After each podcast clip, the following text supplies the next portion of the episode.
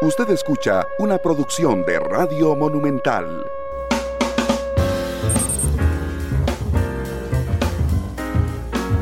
Monumental.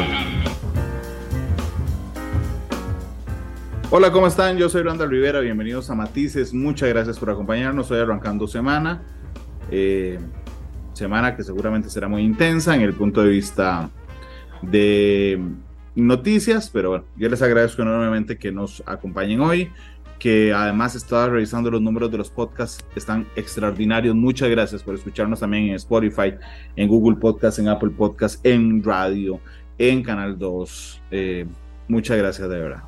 Hoy vamos a hacer un programa especial, nos vamos a enfocar en temas generales, en temas generales y vamos a empezar justamente con que podría ser el 2023 el año de la recesión. La recesión son eh, trimestres consecutivos con crecimientos económicos negativos. Así es que vamos a, a ver un, un, un, especial que hizo la Voz de América que tiene que ver con si el 2023 va a ser un año de afectación en los Estados Unidos en términos de recesión y en términos también de inflación que nos está afectando al mundo entero. Hola, ¿qué tal? Bienvenidos. Soy Natalí Saras Guaitero, les acompaño desde Washington. Bueno, comenzamos esta semana echándole un vistazo a cómo será este 2023 en materia económica aquí en Estados Unidos, toda vez que los altos precios siguen dominando la escena y los consumidores están aún temerosos de gastar demasiado debido a las altas tasas. Pero vamos a ver algunos números. Por ejemplo, la inflación se ubicó en 7,1%, esto a finales de 2022, que representa un descenso en comparación con meses anteriores, como por ejemplo junio, que se ubicó en 9 puntos. Está aún lejos de la meta de 2% que indican los organismos oficiales, pero ya se alejó del peligroso umbral de los dos puntos porcentuales. Bien, una de las principales razones de esta cifra, según la Oficina de Estadísticas Laborales, es la reducción de hasta un 13% en diciembre de los precios de la gasolina. Ahora, para ubicarse en un promedio de 3,2 dólares el galón, de acuerdo con la firma AAA. En su más reciente boletín, el Foro de Investigación Económica señala que el consenso general de los pronosticadores profesionales participantes del Comité Federal de Mercado es que el crecimiento económico va a ser lento y vamos a enfrentar una recesión leve aunque corta. Pero para entender un poco más qué es lo que pasa, está Belén Mora con nosotros. Belén, bienvenida. ¿Cuáles son estos principales indicadores de la economía de Estados Unidos este año? Hola Natalie, precisamente el Departamento de Trabajo ha presentado el informe de trabajo de diciembre del año pasado y registra unos 200 mil nuevos puestos de trabajo generados durante el año pasado. Para los analistas y para la Casa Blanca, esta es una señal de la fortaleza económica de Estados Unidos. Esto a pesar de que la Reserva Federal se ha mantenido elevando los, eh, los registros o las tasas de interés, los tipos de interés. Pero los analistas advierten que tanto el aumento de precios como el aumento de las tasas de interés continuará durante 2023. Los precios seguirán en aumento en Estados Unidos este 2023. No se equivoquen, los precios aún son demasiado altos. Tenemos mucho más trabajo por hacer, pero las cosas están mejorando y van en la dirección correcta. Analistas estiman que este año la Reserva Federal seguirá ajustando las tasas de interés para frenar la inflación que ha erosionado las ganancias de los trabajadores. Y uno de los problemas básicos es que los salarios no están aumentando igual y entonces se están rezagando los salarios a un más o menos un promedio de 5%. Entonces las personas tienen dificultades cuando van al mercado, cuando ponen gasolina. Para los expertos, la pregunta ahora radica en qué tanto el Banco Central de Estados Unidos puede ajustar los tipos de interés sin lesionar el empleo, indicador que se ha mantenido estable en 2022, lo que para algunos es señal de la solidez económica de Estados Unidos. La Reserva Federal va a seguir tratando de frenar la economía. El punto es que hasta ahora lo ha hecho sin lesionar el empleo porque el empleo sigue aumentando a pesar de las medidas restrictivas. Pero las perspectivas económicas para Estados Unidos no son muy alentadoras. El Banco Mundial estima un crecimiento económico de 0,5% para Estados Unidos en 2023. Esta cifra es 1.9% más baja que el pronóstico anterior y sería el desempeño más deficiente de la economía nacional, aparte de las recesiones oficiales desde por lo menos 1970, así que es una situación bastante precaria para Estados Unidos. Situación que agita los temores de una recesión económica. De hecho, hace seis meses el organismo estimaba un crecimiento global de 3%, pero debido a los últimos acontecimientos como la pandemia aún activa y la guerra en Europa, el margen de crecimiento bajó a 1,7 puntos porcentuales. Así que no creo que nadie sepa si vamos a tener una recesión o no, y si la tenemos, ya sea profunda o no, simplemente no sabemos. Recesión cuyas consecuencias podrían extenderse más allá de las fronteras de Estados Unidos. El reporte del Banco Mundial sobre perspectivas económicas mundiales proyecta un crecimiento modesto de 1,3% para América Latina en 2023, motivado principalmente por la desaceleración en economías avanzadas como en Estados Unidos y China. Eh, Se pronostican condiciones financieras un poco más complejas, incluso con un comercio menos activo, precios más bajos en diversos productos, particularmente en metales, y también bajarán las remesas, lo cual afectará a numerosos países en la región. Y con la alta dependencia económica de América Latina hacia las economías avanzadas, algunos países de la región sufrirán las consecuencias de esta desaceleración. Si las economías de América Latina no crecen, lo que pasa es que la pobreza aumenta. Y ese es uno de los problemas que tiene la política económica de América Latina, que el principal problema es proteger estos sectores que son muy vulnerables a situaciones como las que estamos viviendo. Ahora, Belén, el presidente Joe Biden comenzó el año tendiendo puentes con México, realizando su primera visita oficial a ese país. ¿Cómo podría impactar el encuentro Biden-López Obrador en materia migratoria y económica, tomando también en cuenta el Telecam?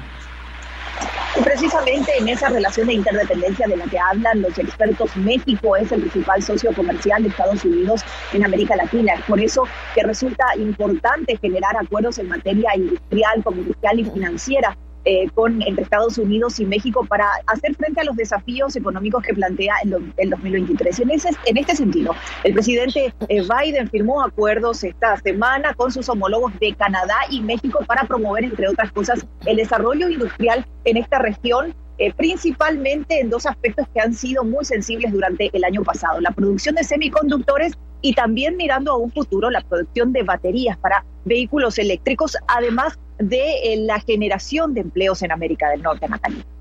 Gracias, Belén. Un tema que definitivamente vamos a seguir monitoreando. Bueno, si bien los altos precios siguen dominando este inicio de año en Nueva York, la conocida ciudad de los rascacielos intenta promover el turismo con programas de descuentos y ofertas que prometen calentar un poco los presupuestos a pesar de las frías temperaturas. El gobierno de la ciudad se ha unido a cerca de mil negocios entre restaurantes, hoteles y lugares de recreación. Esto para animar a visitar la ciudad. Ronen Swark nos cuenta cómo la gente disfruta en esta época de la magia que nunca duerme. Nueva York deja atrás las luces navideñas y exhibe días grises de invierno con el encanto que solo la Gran Manzana puede dar. Rebajas de más de 30%, descuentos para grupos y familias y facilidades de acceso a eventos son algunas de las ofertas que promueve el gobierno local en el plan Escapada de Invierno, que busca atraer a los turistas ofreciendo precios cómodos, no muy frecuentes en esta temporada. Es muy importante destacar que esta es quizás el mes más económico, el, el, mes más favorable para viajar a la ciudad de Nueva York, especialmente para las personas que nos visitan desde otros estados en los Estados Unidos o personas que vienen desde otros países en América Latina.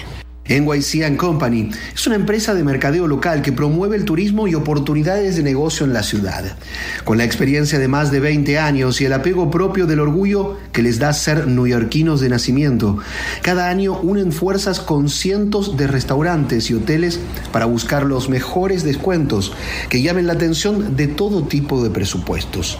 A partir del 17 de enero y hasta la primera quincena de febrero, más de 600 restaurantes exponen lo mejor de su menú a precios más accesibles que el resto del año. La gente puede encontrar almuerzos o cenas en restaurantes de clase mundial eh, por precios supremamente módicos. En el plan también se anotaron 140 hoteles que participan con el 23% de descuento en un promedio de 125 mil habitaciones distribuidas entre cuatro de los cinco municipios de Nueva York, Manhattan, el Bronx, Queens y Brooklyn. Los precios son muy buenos en comparado como eh, septiembre, octubre, vienen siendo como más bajito. Para tener una idea, una de las zonas más apetecibles en la Gran Manzana es Times Square, aquí donde estamos. Pues bien, un hotel cercano puede llegar a costar hasta 1.200 dólares la noche, pero en esta temporada los precios oscilan entre los 200 y los 350 dólares la noche. Una de las ventajas por la que nosotros recomendamos que vengan durante esta época es obviamente por eh, están economizando muchísimo más, pero también con los precios para ir de tiendas. Y a los descuentos en alojamiento y comidas se suman más de una docena de espectáculos de Broadway que exhiben rebajas de hasta un 50% en sus tickets. A comprar ropa, accesorios y todo por época para comprar cosas aquí en las tiendas. Todo está abajo del precio. De acuerdo con cifras del gobierno de la ciudad, un total de 56 millones de personas visitaron Nueva York durante el 2022, generando ganancias de 60 mil millones de dólares. Una cantidad que aspiran a superar este año con ofertas que suenan tan provocativas que no haya gusto ni bolsillo que se resista. Ronen Suárez, Voz de América, Nueva York. Pero bueno, mientras esto pasa en Estados Unidos, hay otros eh, países en América Latina que realmente son muy interesantes. Venezuela es uno de ellos. Los especialistas coinciden en que Venezuela tendrá un crecimiento económico importante este año, pero ojo, porque el crecimiento económico no va acompañado, para desgracia de los venezolanos, de la salida a la pobreza de la mayoría de su población que lamentablemente sigue con escasos recursos y apenitas para hacerse con los bienes básicos. 2023 comienza en Venezuela con viejas deudas, pero las mismas promesas. En el terreno político, la oposición irá a elecciones primarias fijadas para mediados de este año. Unas primarias en las que se busca no solo elegir al candidato único que pueda enfrentar al actual mandatario Nicolás Maduro en las presidenciales del año que viene, sino también recomponer el fragmentado liderazgo opositor que ha pasado por un maremoto de críticas y por la pérdida del apoyo popular. Por estas razones, la oposición no la tendrá fácil. Expertos coinciden en que, a pesar de que la popularidad de Nicolás Maduro sigue siendo baja y su aprobación en las encuestas no supera los 20 puntos porcentuales, ningún líder opositor individualmente tiene el suficiente respaldo. Incluso no hay opositor que por sí solo supere el 20% del apoyo. En esas primarias, las cifras de las encuestadoras venezolanas indican que entre un 14 y un 25% de los electores están dispuestos a votar. Y según especialistas, ese porcentaje no está mal, pero todavía está por definirse si los millones de venezolanos que viven en el exterior podrán participar o no en esa consulta interna. En el ámbito económico, ponerle freno al vertiginoso aumento de los precios es el principal clamor de la ciudadanía. En 2022, la inflación de Venezuela siguió siendo la más alta del mundo, según el Fondo Monetario Internacional. Y no parece ser distinto para 2023. Para dar un ejemplo sencillo, lo que el año pasado costaba 100 dólares, este año pasará a costar 150 dólares, según proyecciones de la firma Ecoanalítica. En el ámbito social, otras barreras a superar serán la desigualdad y la pobreza. Venezuela es el país más desigual del mundo, según la encuesta de condiciones de vida presentada por la Universidad Católica Andrés Bello, comparable solo con naciones como Namibia, Mozambique y Angola. En Venezuela los más ricos ganan 70 veces más que los pobres. Sin embargo, por primera vez en siete años, disminuyeron los niveles de pobreza multidimensional, es decir, aquella que se mide por ingresos, acceso a la salud, a la educación y a los servicios. Pasó de 65% en 2021 a 50% en 2022, de acuerdo con la encuesta de condiciones de vida de la Universidad Católica Andrés Bello.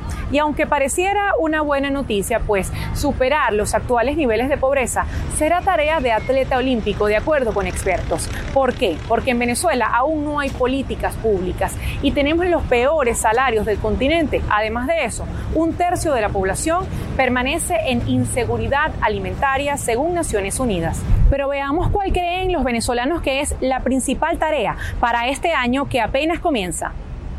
Oye, vale, el problema económico está fuerte aquí en Venezuela. En verdad nos afecta esta inflación que es tan alta que el dinero no te rinde. Así te mandan remesas, si tú te vayas al país, regrese. Se necesita más empleo, más apertura de, de la um, empresa, ¿no? Que no haya hambre, porque lamentablemente es muy triste ver eh, las estadísticas de, la, de, las Naciones Unidas un país tan maravilloso como este que aparezca abajo de Haití con, con hambre.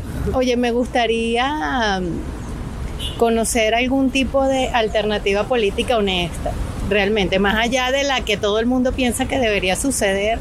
Y sumado al ámbito político y a las carencias económicas, hay algo que ni los más ricos ni los más pobres tienen garantizado en Venezuela. Acceso al agua corriente y electricidad. En este país, desde los que viven en barrios pobres hasta los que residen en zonas clase media o alta, han tenido que instalar tanques en sus casas para almacenar agua y así poder hacerse cuando se suspende el servicio. Y si hablamos de energía eléctrica, en 2022, el Comité de Afectados por los Apagones reportó 167 mil cortes de luz en todo el país. Y esa cifra es así de increíble porque hay regiones en Venezuela en las que la luz se va varias veces en un mismo día y otras donde la electricidad puede pasar semanas sin regresar o incluso meses. Y así recibe Venezuela este 2023, una fotografía en el ámbito político, económico y social del que sigue siendo el país con las reservas más grandes de petróleo del mundo. Adriana Núñez Rabascal, Voz de América, Caracas, Venezuela. Bueno, y la región de las Américas y el Caribe tendrá un crecimiento pequeño, apenas de 1.3%, esto según la CEPAL, siendo el pronóstico de crecimiento positivo para las economías de Venezuela, República Dominicana y Panamá. Estas serían las que van a crecer en estos puntos porcentuales, mientras que el extremo contrario, estas Haití y Chile, que van a experimentar contracción económica de acuerdo con la CEPAL. Otras dos potencias que son referencia mundial, Brasil y México, que en esta oportunidad tendrán un crecimiento estimado de 0,9 y 1.1% respectivamente.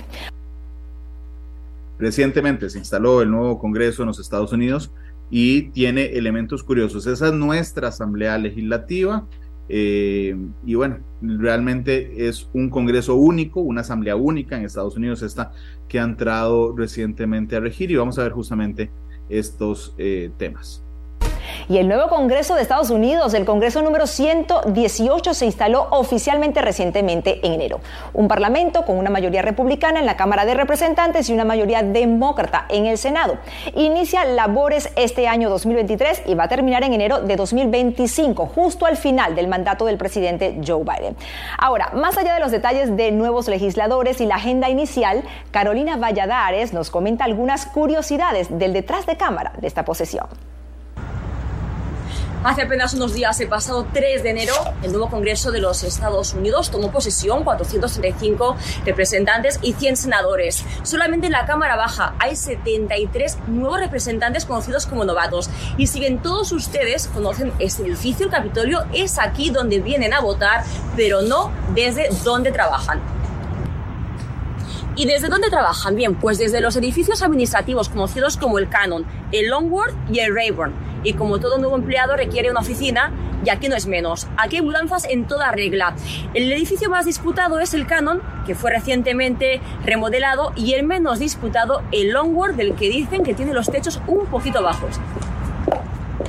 Y estamos precisamente en el edificio de Longworth, que está en medio de los tres. Y aquí ya hemos visto que hay oficinas libres. Ahora, ¿cómo se distribuyeron estas oficinas? Bueno, pues hay un sorteo en toda regla y los eh, representantes eligen un numerito de una urna que data del siglo XX. En función del número que uno obtenga, pues lógicamente, cuando más cercano al cero, tiene más números de elegir la mejor oficina de todas y una vez realizado el sorteo reciben oficinas completamente vacías como esta. A algunas les hace falta más trabajo que a otras para que queden al gusto del congresista. Y entre todo lo que tienen que elegir, más allá de las alfombras, está como siempre mobiliario, escritorios, sillas, mesas, lámparas, muebles que pueden ser nuevos o los pueden reutilizar como estos y una vez elegidos los muebles le toca el turno a la papelería y a la decoración que compran en tiendas como estas. Y en esta vida nada es gratis y los congresistas tienen que pagar por todo artículo que lleve el sello del Congreso, desde bolígrafos, lapiceros, pegatinas, libretas, portafolios, todo hay que pagarlo, precios que van desde los pocos centavos hasta las decenas de dólares. Y como en toda ciudad subterránea, el Congreso de los Estados Unidos no lo es menos, que faltan restaurantes, donde a veces surgen las mejores relaciones políticas, ya sea en torno a un perro caliente o a un trozo de pizza. Carolina Valladares, Voz América, Washington. Vamos a otro tema importante porque hay una nueva aplicación que está ayudando a las personas transgénero en su proceso de adaptación social. Se está utilizando ya en Estados Unidos y justamente vamos a conocer la historia. La cantidad de jóvenes que se identifica como transgénero en Estados Unidos casi se ha duplicado en los últimos años y el total de personas que no están conformes con su género supera el millón.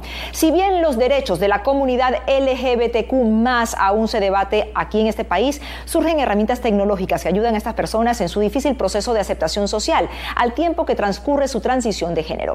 Catherine Rivera nos dice cómo una nueva aplicación está marcando la diferencia. Él es Joshua Tim, un joven de 19 años que se considera un hombre cisgénero o cisexual, es decir, que se siente identificado con su sexo anatómico y el género que le fue asignado al nacer, pero cuenta que hubo ocasiones en las que no estaba tan seguro. Cuando estaba en secundaria hacía cosas como pintarme las uñas. Yo me pinto las uñas, ¿sabes? Podía usar ropa más femenina. Incluso las personas cis, como yo, se preguntan a lo largo de su vida, ¿soy realmente un hombre? ¿Soy realmente cis? soy trans. Motivado por su propia experiencia y la de sus amigos, Joshua creó Discover Me o Descúbreme, una aplicación que aborda una parte importante del proceso de identidad de género, el cambio de nombre. Quiero decir, tu nombre es algo pequeño, pero es la forma en que te presentas al mundo. Es enormemente significativo para dar forma a tu identidad. La aplicación coloca el nombre propuesto en varias oraciones y contextos distintos, lo que permite a los usuarios verlo en entornos profesionales, académicos e informales. Puedes deslizar hacia la izquierda o hacia la derecha para indicar si te gusta o no el nombre. La aplicación, ganadora de un reciente concurso de estudiantes organizada por la empresa Apple, surge en un momento en que el debate sobre los derechos de la comunidad LGBTQ y los cambios en los sistemas para la inclusión de los jóvenes transgénero está en boga en Estados Unidos, incluso a nivel parlamentario. Señor secretario, la administración de Biden publicó una impactante guía titulada Atención de afirmación de género en los jóvenes que alienta a los niños a tomar productos químicos peligrosos y a someterse a operaciones de cambio de sexo. Así que queremos saber, responda sí o no. ¿Es abuso infantil realizar una operación de cambio de sexo en una niña de 12 años? No voy a caer tan bajo. Legisladores demócratas se muestran a favor. Ese proceso de averiguar con qué género te identificas no representa una amenaza para nadie. De acuerdo con una encuesta del Sistema de Comportamiento de Riesgo de Jóvenes de los Centros para el Control y Prevención de Enfermedades, 1.6 millones de personas mayores de 13 años se identifican como transgénero en Estados Unidos. De esta cifra, 38.5% son mujeres transgénero y 35.9% son hombres transgénero. Ante esto, diversas compañías o personas como Tim, que tienen la necesidad que debe ser atendidos como miembros de la comunidad transgénero, han sacado provecho de la tecnología para acompañar a las personas en su transición. Eva, por ejemplo, es una plataforma digital que ofrece entrenamiento de voz para lograr un tono femenino o masculino. Y Pride Counseling ofrece acompañamiento psicológico a la comunidad LGBTQ. Indistintamente de las posiciones políticas o sociales, la tecnología promete seguir avanzando en la creación de herramientas para ayudar a otros, ya sea que se identifiquen como él, ella o ellas. Catherine Rivera, Voz de América, Washington. Hacemos una breve pausa, regresamos a Matices con el análisis de la cumbre de América del Norte. Los presidentes de Estados Unidos, de Canadá y de México se reunieron. Es muy importante, tiene muchísimo que ver con lo que pasa en Centroamérica y en Costa Rica. Así es que regresamos con el análisis. Muchísimas gracias por estar con nosotros en Matices. Vamos a una pausa y volvemos. Matices, porque la realidad tiene muchos tonos. Gracias por acompañarnos en Matices. Hoy tenemos un programa especial. Estamos analizando temas internacionales importantes y les contaba antes de la pausa que vamos a analizar el tema de la reunión que hicieron los presidentes de México, Estados Unidos y Canadá recientemente en México, una cumbre muy cubierta, que realmente a Costa Rica llegan poco secos, pero que es muy importante lo que pasa en estas reuniones para definir lo que pasa en Centroamérica. Les voy a poner un ejemplo. Eh, si mm, el gobierno de Andrés Manuel López Obrador en México cierra su frontera con Guatemala, los centroamericanos en lugar de huir hacia, en lugar de huir hacia hacia los Estados Unidos lo harán hacia otros países de Centroamérica y eso por supuesto que a nosotros nos interesa muchísimo. Así es que vamos a hacer el análisis hoy de este tema, un análisis que hizo, eh, que hicieron los compañeros de la Voz de América. Así es que, bueno, el tema migratorio indudablemente fue el más viable. Eh, porque la región enfrenta retos en comercio también, en lucha contra las drogas que tienen que ver con nosotros y también con seguridad. Esta semana concluyó en México la cumbre de los líderes de América del Norte. El presidente de Estados Unidos, Joe Biden, en México, el de, México, perdón, Manuel López Obrador y el primer ministro de Panamá, Justin Thoreau, abordaron temas que van desde migración, cambio climático, seguridad y mayor integración económica. Norteamérica representa el 20% del comercio internacional según datos del Banco Mundial, pero también es la principal receptora de flujos migratorios en el mundo. Estados Unidos es el país con más migración. En el 2020 había en esa nación 50 millones de migrantes, de acuerdo con Naciones Unidas. Y bien, Jaime Moreno se encuentra ahora con nosotros desde México. Jaime ha estado cubriendo esta cumbre. Jaime, ¿qué acuerdos se lograron en este encuentro de los tres amigos? Bienvenido. Hola Gonzalo, este encuentro de los tres amigos giró en cuatro aspectos, seguridad regional, cambio climático, migración y competitividad. Este último de competitividad, ¿en qué se traduce? Se traduce en avanzar hacia el desprendimiento de las cadenas de suministro de Asia, específicamente de China. Es decir, empezar a producir todo lo que se viene, eh, digamos, importando desde Asia y desde China como un objetivo de seguridad nacional prácticamente para los tres países. Eh, mucho más en momentos de tensiones en que tiene Estados Unidos con China, no se quiere seguir dependiendo más de este mercado y específicamente en dos sectores. Uno tiene que ver con la fabricación de las baterías de los carros eléctricos que se puedan hacer en la región, que se puedan hacer con los componentes eh, que se produzcan en México o en Estados Unidos o en Canadá o tal vez en algún país de la región. En otro aspecto tiene que ver también con los semiconductores, que los semiconductores también puedan eh, digamos, construirse eh, y ensamblarse en la región para no tener que depender de Asia en este mercado, que son dos sectores claves para la competitividad de la economía, sobre todo de estos países de América del Norte. Este es uno de los aspectos destacados de esta cumbre porque, Gonzalo, es la primera vez que estos tres países se ponen de acuerdo en una estrategia para avanzar en ese fortalecimiento de la cadena de suministros. Y fue una reunión, Gonzalo, eh, que se dio en un ambiente de fraternidad, de amabilidad por parte del anfitrión, el presidente Andrés Manuel López Obrador, después de que él se negara a asistir a la cumbre de las Américas.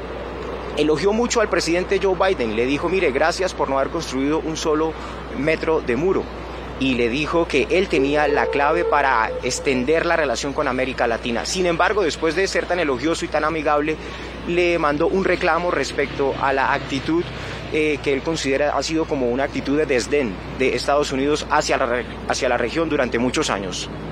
Que es el momento de terminar con ese olvido, ese abandono, ese desdén hacia América Latina y el Caribe. El presidente Joe Biden no se esperaba ese reclamo de esa manera tan directa y ahí de frente en la mesa mientras estaban eh, negociando. No le respondió, digamos, específicamente a lo que estaba diciendo, pero sí le dijo que durante muchos años Estados Unidos ha hecho inversiones millonarias en la región y le dijo que él está de acuerdo en que se debe seguir avanzando en esa integración con Latinoamérica. Uh, Solo en los últimos 15 años hemos gastado miles de millones de dólares en el hemisferio, decenas de miles de millones de dólares en el hemisferio. Y lo que tenemos que hacer es lo que usted ha hecho, y yo le comprometo a ello. Tenemos que seguir apoyando y construyendo instituciones democráticas en el hemisferio.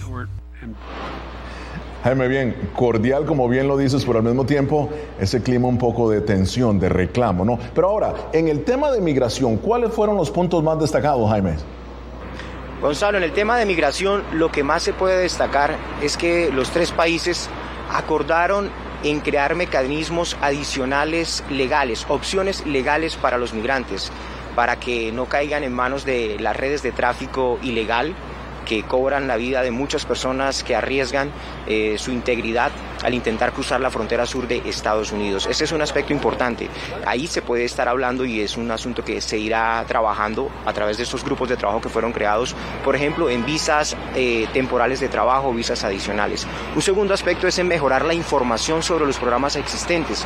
Muchas veces eh, los migrantes no tienen acceso a, conocer realmente y de manera puntual cuáles son las opciones que tienen.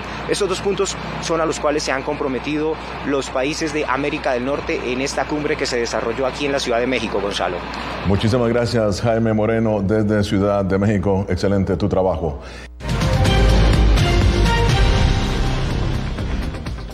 Y bien, continuamos en foro de la Voz de América. Seis pilares dominaron la cumbre de líderes de América del Norte. Diversidad e inclusión, medio ambiente, competitividad, migración y desarrollo, salud y seguridad para analizar los resultados de la cumbre y su impacto, tanto en América del Norte como en el resto del hemisferio.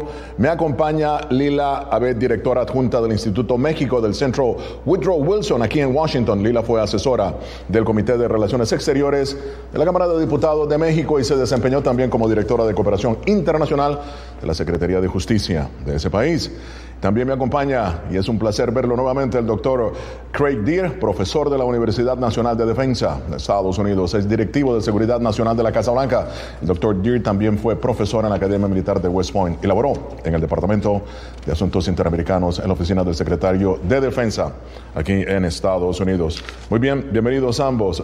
Lila, empiezo contigo. El presidente López Obrador abogó para que Estados Unidos abandone lo que llamó, y ya lo escuchaste, el desdén por América Latina. Como anfitrión, ¿a qué le apuntó entonces López Obrador en esta cumbre? Bienvenida. Primero que nada, Gonzalo, muchas gracias por la invitación a tu programa. Un saludo muy cordial al doctor Deer. Pues mira, lo que vimos es una relación bilateral entre mandatarios que hasta cierto punto ha tenido que ser forzosa. Eh, si bien vimos una calidez humana entre ambos líderes, en realidad cuando se sentaron a platicar las, los temas ¿no? fundamentales que abarca la relación bilateral entre México y Estados Unidos, vimos diferencias profundas en cuanto a la visión y la ideología de ambos mandatarios. Ya vimos aquí en, tu programa la, ¿no? el rechazo que le hace el mandatario mexicano a su homólogo estadounidense por el abandono, el desdén de la Casa Blanca hacia el hemisferio occidental. Y, es un mensaje que el presidente López Obrador utiliza mucho más para su base electoral al interior de su país, pero también para mandar una señal muy importante a sus aliados en América Latina de que México se posiciona como un líder ¿no? de la región y que está dispuesto a enfrentar a Estados Unidos, eh, su primer socio comercial, como, como igual, como, una, como un par. Ahora, creo que el presidente Biden le contestó de una manera muy diplomática, pero también muy fuerte.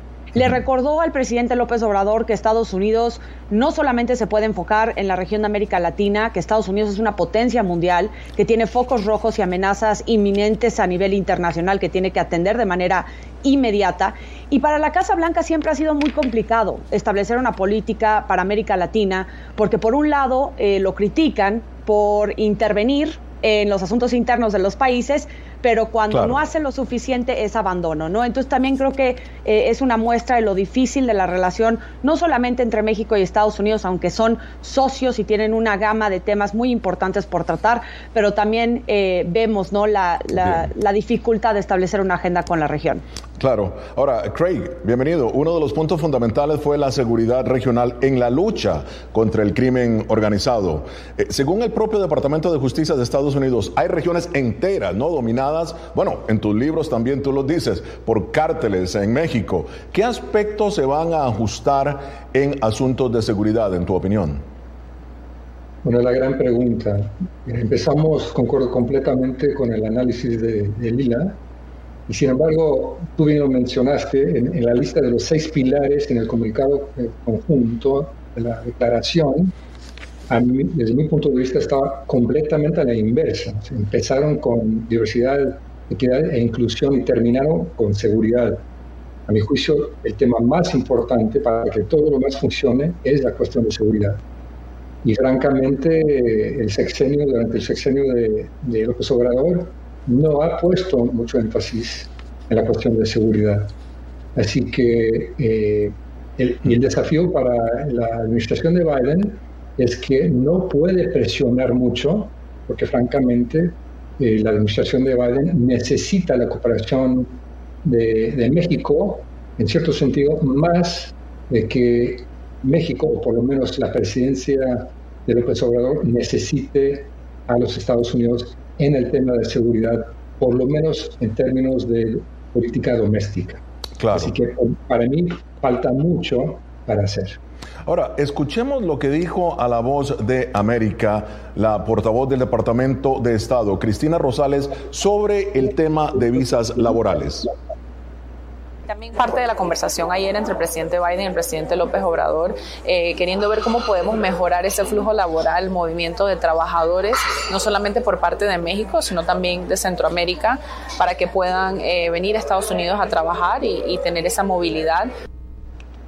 Bien, Lila, como lo dijo el doctor Craig, el tema de seguridad muy importante, pero el de migración también. ¿En qué sectores productivos se podría ver un aumento en la movilidad laboral a través eh, de más visas temporales de trabajo, en tu opinión?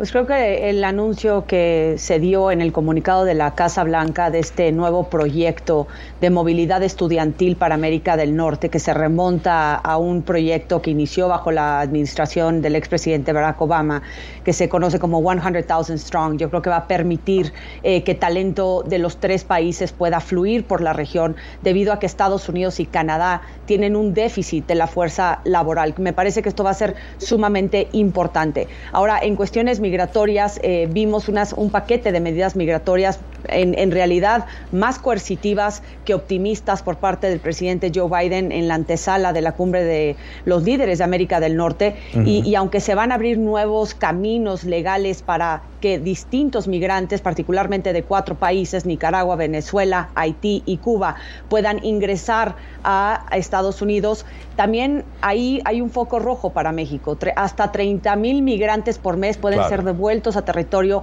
mexicano si es que ingresan de manera ilegal. Así que todavía claro. hay muchos desafíos por delante, aunque se están abriendo nuevas vías para ingresar a Estados Unidos. Claro. Ahora, Craig, déjame retomar lo que has dicho y, el y fue que el presidente Biden habló de lo que calificó la plaga del fentanilo. Ahora, e, esta plaga, según él, mata cerca de 72 mil estadounidenses por sobredosis entre, uh, lo ha, ha, matado entre abril de 2021 y el 22. Ahora, ¿por, ¿por qué tú crees que ha sido tan complejo detener el tráfico de fentanilo en la frontera entre México y Estados Unidos? Bueno, es una situación bastante compleja, no es una respuesta sencilla pero en parte tiene que ver con, con la política de Biden y su administración de tener una frontera más abierta, aunque lo nieguen, la realidad es que han tenido una política mucho, mucho más abierta eh, para la, migración y la entrada de, personas, lo cual facilita la entrada de entidades ilícitas, ya sean drogas, eh, personas, armas, etc. Así que es interesante y, a mi juicio debe, se debe a la, a la presión doméstica interna estadounidense que vimos durante las elecciones de noviembre, que, que Biden y su administración ahora sí están empezando a, a prestar más atención en la frontera, pero es sumamente complicada la cuestión. Continuamos con Foro de la Voz de América. Craig, los mandatarios de Norteamérica se comprometieron a la conformación de cadenas de suministro eh, regionales más sólidas y la promoción de inversiones como eh, los semiconductores y las baterías de vehículos eléctricos. ¿Qué importancia, en tu opinión, tiene este acuerdo desde el punto de vista comercial y de seguridad?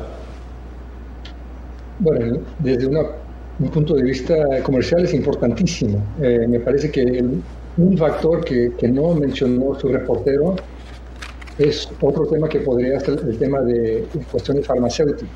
Una dependencia estadounidense de, de China que, que estaba eh, fuera de lugar, en, en, mi opinión, que también se, se puede agregar a esa lista de, de cosas.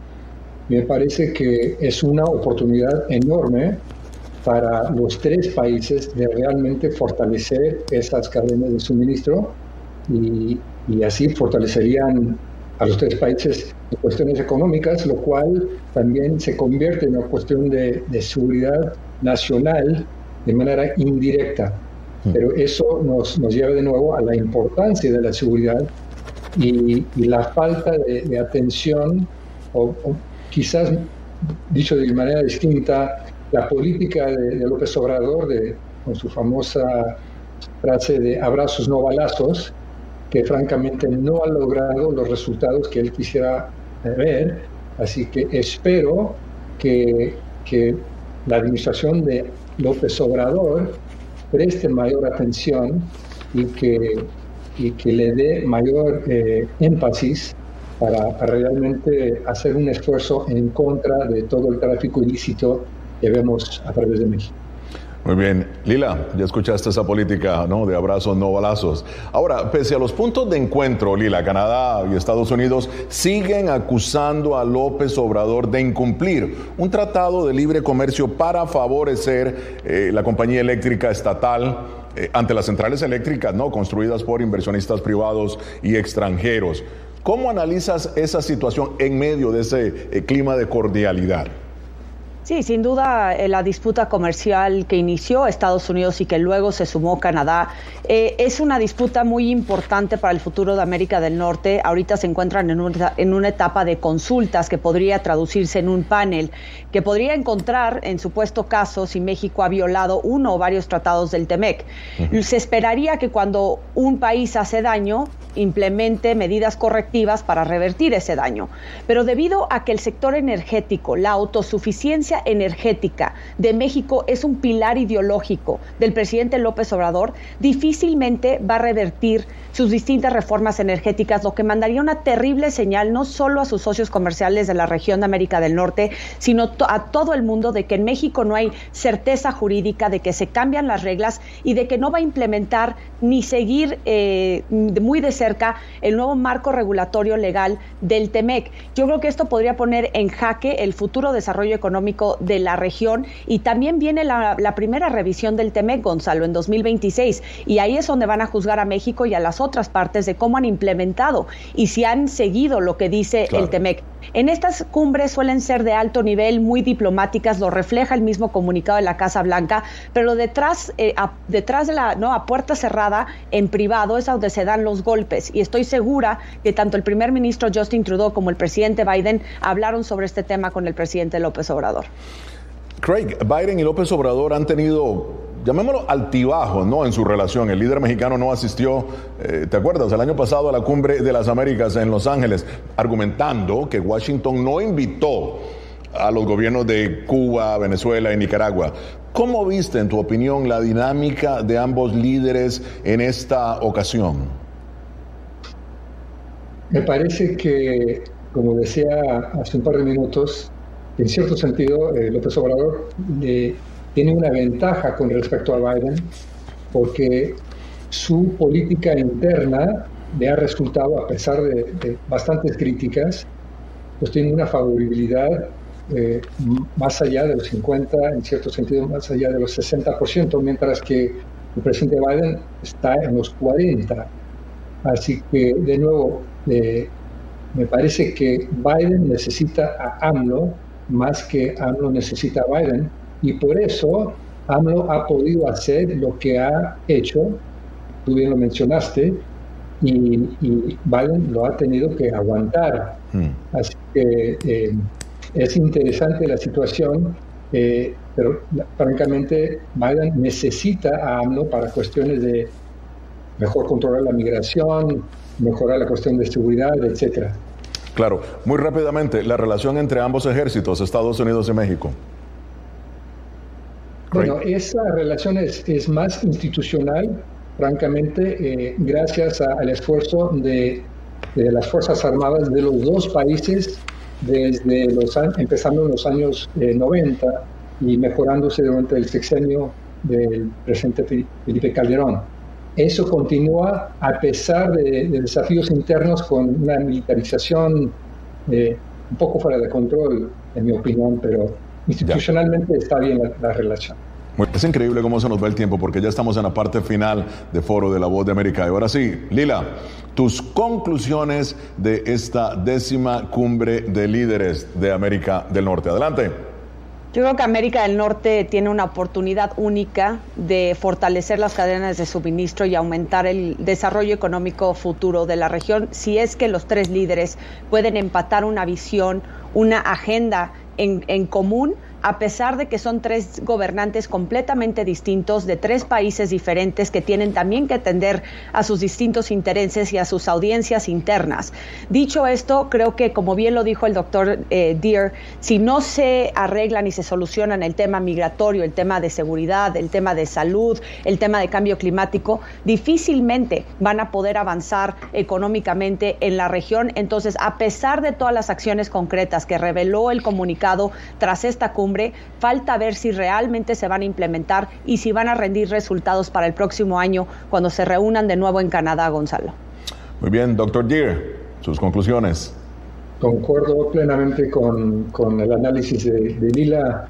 Lo único que agregaría es que, bueno, francamente, eh, es una gran oportunidad para los tres, tal como decía pero el desafío es que la ideología de, AMLO es, de, es mucho menos abierta al comercio exterior, como lo habían compartido, bueno, empezando con, con Salinas y esa continuación a través de, los sexenios, vemos un cambio para atrás, a mi juicio, de, casi de, sustituir la importación para industrializarse que que esa política había quedado pues rechazada por, por todos los gobiernos y sin embargo en la cuarta, cuarto, la cuarta transformación de, de AMLO como que quiere volver a eso.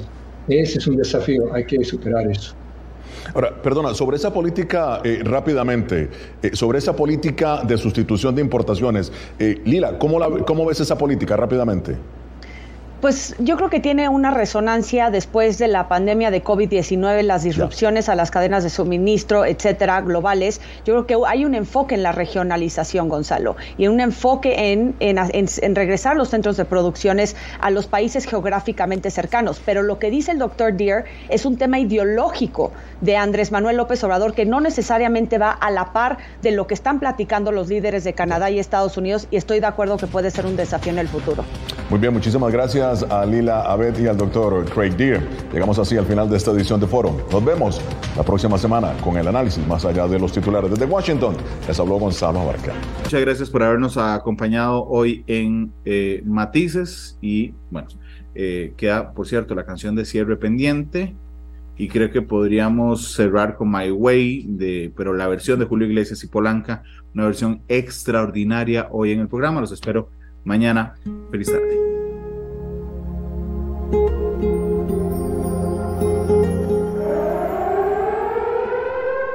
Este programa fue una producción de Radio Monumental.